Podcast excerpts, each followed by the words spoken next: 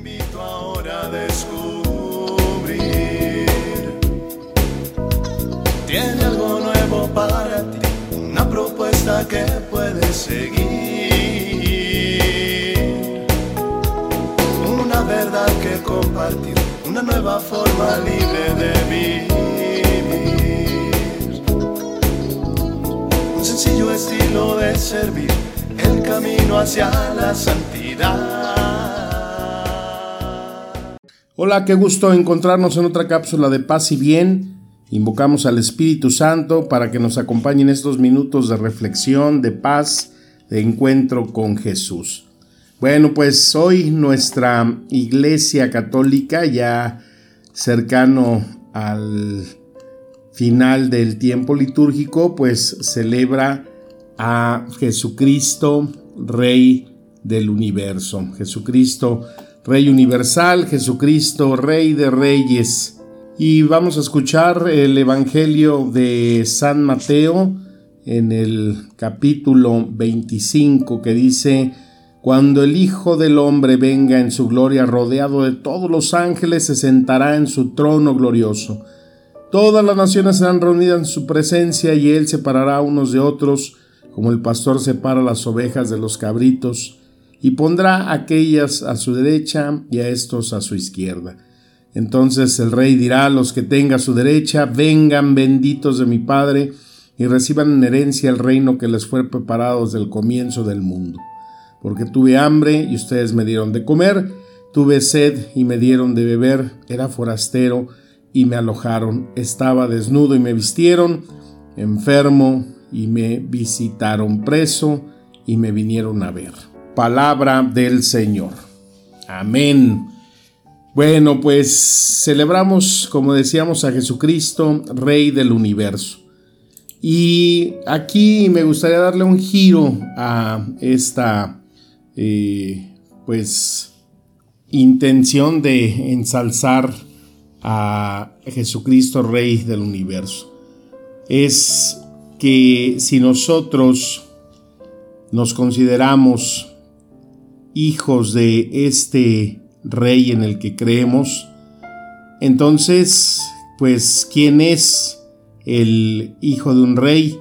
Pues es un príncipe, una princesa, es alguien que se cree y se sabe que pertenece a esa realeza.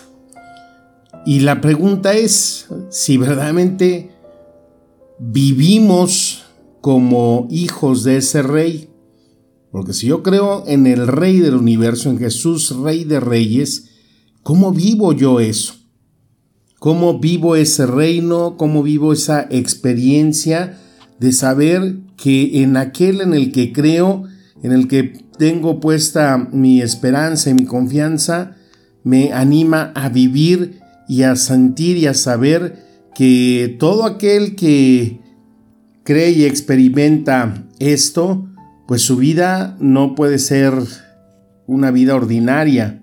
Pero lo que pasa es que pues con frecuencia olvidamos esto.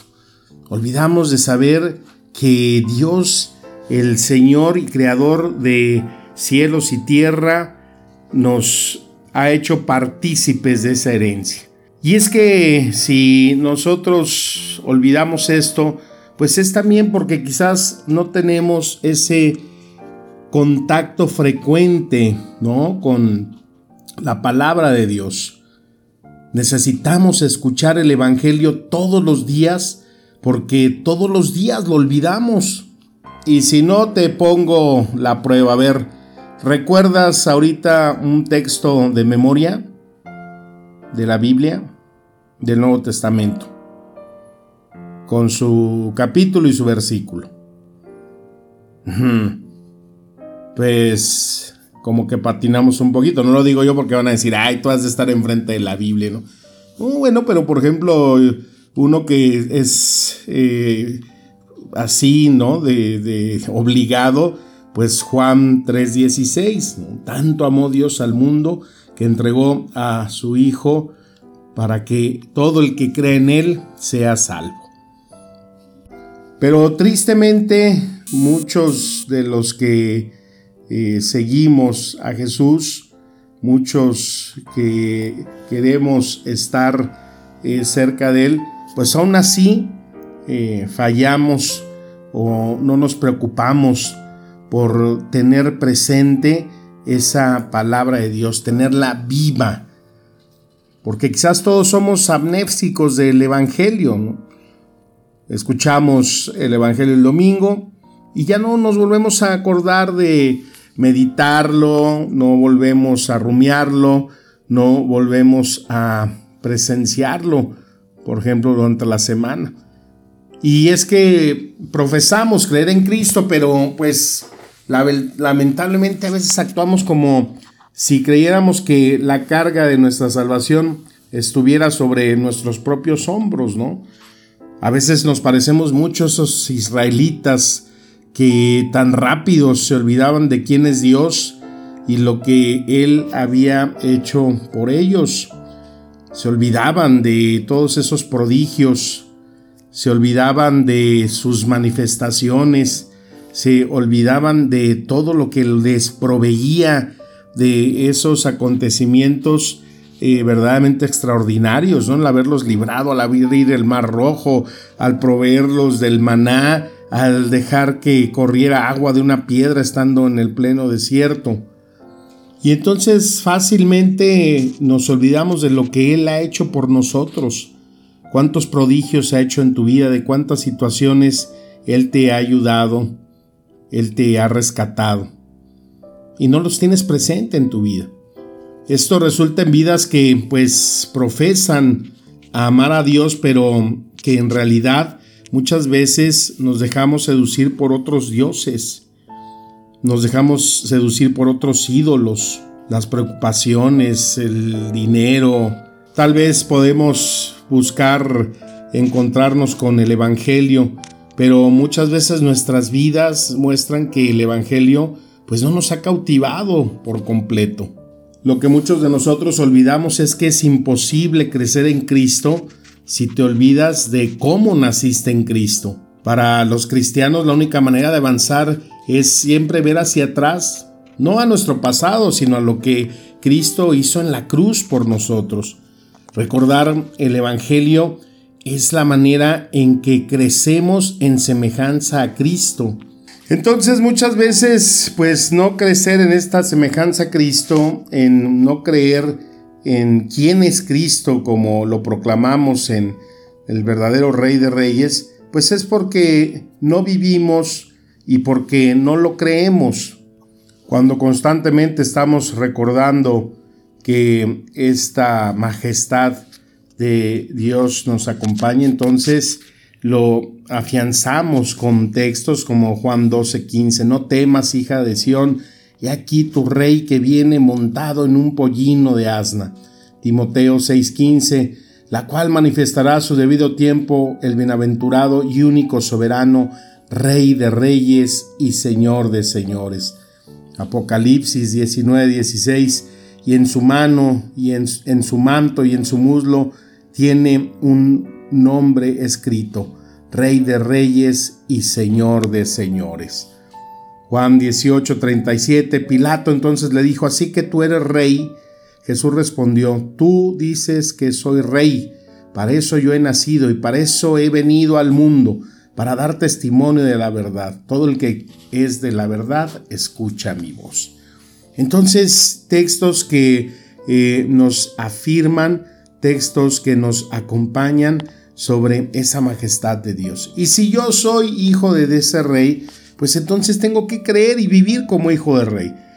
Quienes verdaderamente han comprendido esto, pues son los santos, los que se han manifestado en aquellos, sobre todo en una renuncia total, porque si sabes que tú eres dueño de todo, no necesitas nada, lo tienes todo. Pues un ejemplo, San Francisco, y como él muchos otros. Un San Francisco que renuncia totalmente a cualquier cosa material pero sin embargo era el hombre más rico, se sentía el hombre con mayor riqueza sobre la tierra, porque podía contemplar todo lo creado por Dios, porque podía admirar todo aquello de lo cual el Señor nos lo ha dado, porque somos sus hijos y somos herederos de toda esa riqueza. Pero si tú sientes, tienes un pensamiento de pobre, si tú siempre te dejas guiar solamente por las cosas materiales, por aquello que está en una preocupación y no en un abandono a Dios, pues entonces siempre tendrás una vida pobre, aunque puedas tener cosas materiales. Tener el corazón totalmente dispuesto a dejarte inundar de ese regalo que te da Dios en cada día, en cada amanecer, en contemplar todo aquello que recibes como una bendición, eso te hace entonces tener y sentirte verdaderamente hijo del rey. y es que el voto de pobreza, bueno, si pues haces un voto de pobreza que no tienes, pero yo soy inmensamente rico, siento y sé que todo lo que el Señor me ha dado me provee día con día, Él sabe la justa medida en lo que lo necesito y que Él no lo deja en textos tan significativos como el cuando dice que si los pájaros los alimenta, ¿cuánto no tendrá la preocupación por cada uno de nosotros que somos sus hijos? Y eso pues tiene que repercutir en nuestra propia actuación diario. ¿Cómo te vistes? ¿Cómo eh, comes? ¿Qué comes? Eh, ¿A qué hueles? ¿No? Si verdaderamente te, el llevarte a sentirte y experimentarte como ese hijo de rey también te hace eh, actuar, vivir con una claridad en tu pensamiento de quién eres hijo. Si tú te sientes poca cosa, pues eso es lo que vas a reflejar. Si tú te sientes feo, pues eso es lo que vas a reflejar. Si tú te sientes rechazado, pues eso es lo que tú vas a mostrar. Y es que todo se hará conforme tú has creído, es algo bíblico. Entonces es importante reflexionar cómo nos vemos, como hijos de un rey o como hijos de un mendigo. Y es que de verdad te sorprenderías de todo lo que muchas veces nos hemos perdido, habrás perdido en tu vida por no creer y por no tener fijo este pensamiento y esta creencia de saber que en ese rey, en ese ser hijo del rey, todo se puede. Dice Lucas 12:32, no tengan miedo, mi rebaño pequeño, porque es la buena voluntad del Padre darles el reino. Pues están las promesas de lo que el Señor nos da.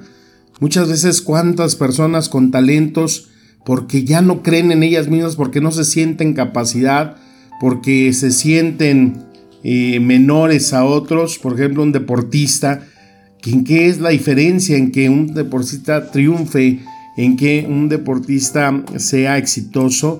Pues porque cree que lo puede hacer, porque sé que sabe que él eh, lo puede lograr. Y cuando un deportista que porque viene de la tapona o no sé de qué rancho no va a poder eh, superar a, otro deportista extranjero, pues entonces ya desde ahí va derrotado. Vemos a ese equipo de básquetbol de los triquis, ¿no? De esos eh, niños indígenas que jugaban básquetbol sin zapatos, pero triunfadores. ¿Por qué? Pues porque tenían bien programado ese chip de que ellos podían superar cualquier obstáculo y ganarle a cualquier equipo. Entonces, qué importante es tener presente ese contacto con la palabra cada día, para que no se nos olvide esto. Porque también tenemos que tener presente que hay un príncipe de este mundo, un príncipe del mal, que él busca que nosotros nos olvidemos de esto.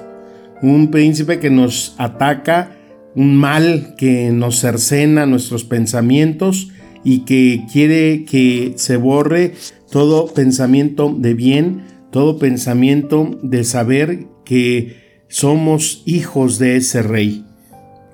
Este mal que también eh, a través de esos sacerdotes y ancianos del pueblo cuestionaban a Jesús, Mateo 21, 23, ¿con qué autoridades haces esto? le preguntaron a, a Jesús. Y muchas veces ese pensamiento se nos infiltra a nosotros también. ¿Tú qué te crees? Tú no eres nada, tú eh, no tienes ninguna autoridad y entonces ese mal busca debilitarnos. Por eso el contacto con la palabra viva y eficaz nos mantiene, nos sostiene, nos saca a flote y nos hace estar siempre en vigencia con la palabra que nos nutre de esperanza, de espíritu y vida. Y es que el malo también se va a encargar de cuestionar nuestra integridad.